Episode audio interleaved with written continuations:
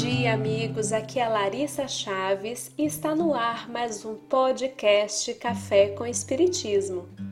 Hoje daremos continuidade à apresentação de mais algumas informações biográficas sobre Ivone Amaral Pereira, contidas no início da obra À Luz do Consolador.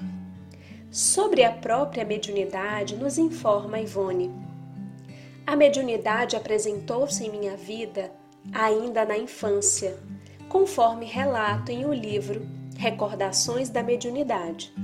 Com um mês de idade, ia sendo enterrada viva, devido a um fenômeno de catalepsia, morte aparente, que sofri. Fenômeno que, no decorrer de minha existência, repetiu-se muitas vezes. Aos cinco anos, eu já via espíritos e com eles falava, e assim continuei até os dias presentes.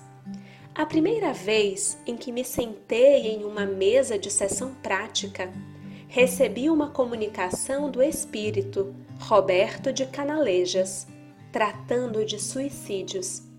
Espírito que me aparecia e comigo falava desde minha primeira infância. Antes, porém, eu já me desdobrava em corpo espiritual, pois também esta faculdade apresentou-se na infância. Como médium psicógrafo, trabalhei a vida inteira, desde 1926 até 1980, como receitista, assistida por entidades de grande elevação, como Bezerra de Menezes, Bittencourt Sampaio, Augusto Silva, Charles, Roberto de Canalejas e outros cujos nomes nunca soube. Fui e até hoje sou médium conselheira. Ivone apresentou ainda a mediunidade de psicofonia, com um trabalho especial para o atendimento de obsessores e suicidas, psicografia de livros, como também foi médium oradora e de efeitos físicos tendo realizado materializações luminosas.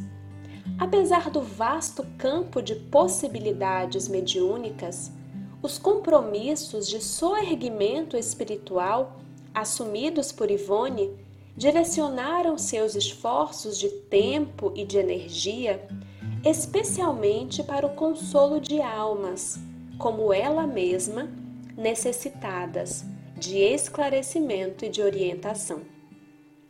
Desde o ano de 1926, exerço a mediunidade sem desfalecimentos. E pode-se mesmo dizer que a minha maior tarefa no campo espírita foi através da mediunidade, principalmente no setor de receituário e passes para curas, que pratico há 54 anos. Consegui muitas vezes curas em obsidiados com certa facilidade, coadjuvada por companheiros afins. Senti sempre um grande amor pelos espíritos obsessores e sempre os tive como amigos. Fui correspondida por eles e nunca me prejudicaram.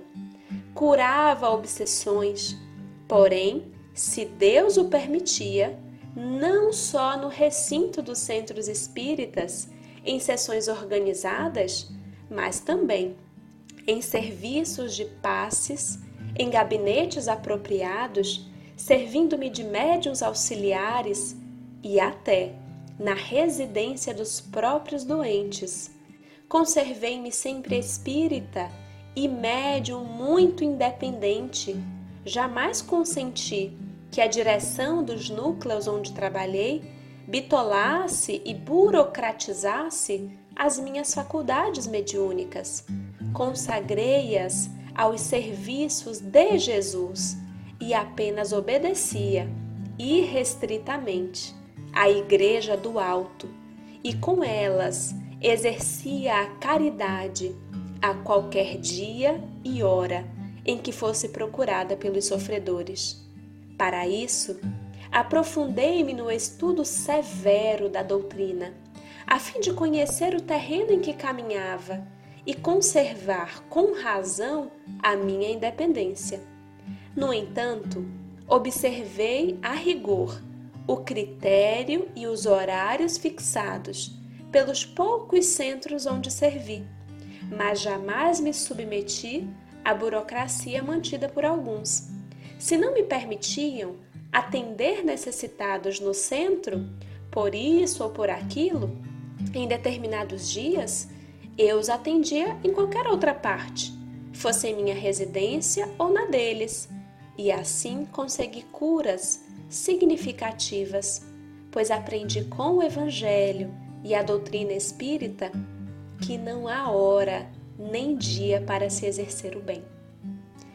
Dentre tantos pontos elucidativos contidos nas lições de vida dessa médium notável, um dos que mais me chamam a atenção é o amor dedicado aos espíritos em sofrimento. Mesmo desempenhando atividades mediúnicas em centros espíritas, Ivone jamais circunscreveu sua dedicação ao próximo a esses dias e horários. Mantinha um pequeno caderno de orações, onde anotava o nome das pessoas às quais dedicaria suas preces diárias. Realizava seus estudos e preces na aparente solidão do próprio lar, estando em verdade rodeada por aqueles que tinham sede de paz.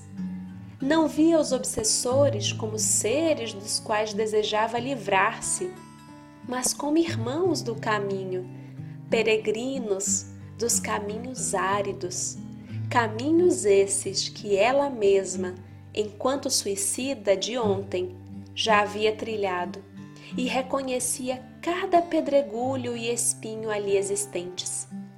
Muitos chegavam revoltados, enseguecidos pelo ódio, mas encontravam em sua presença a humanidade amiga de quem receita a medicação que também está tomando. Sensibilizavam-se com as palavras simples, a entrega ao Evangelho a confiança nos trabalhadores do bem, a disciplina do estudo e da prece. Retornavam para agradecer, dessa vez como amigos. Ivone representa para mim uma oportuna inspiração de espiritualidade no cotidiano, daquela que aproveitou com tal empenho as pedras do caminho, a ponto de utilizá-las para a construção de uma escada de elevação aos planos do trabalho abnegado na seara do Mestre Jesus. O lugar de servir, orar e amar é onde estivermos, a começar pelo nosso lar. Obrigada, Ivone, pelos teus exemplos sinceros de mediunidade e luz apontando o rumo seguro do trabalho com Jesus. No próximo episódio, abordaremos os últimos aspectos biográficos sobre Ivone Amaral Pereira. Um grande abraço a todos e até o próximo podcast Café Espiritismo.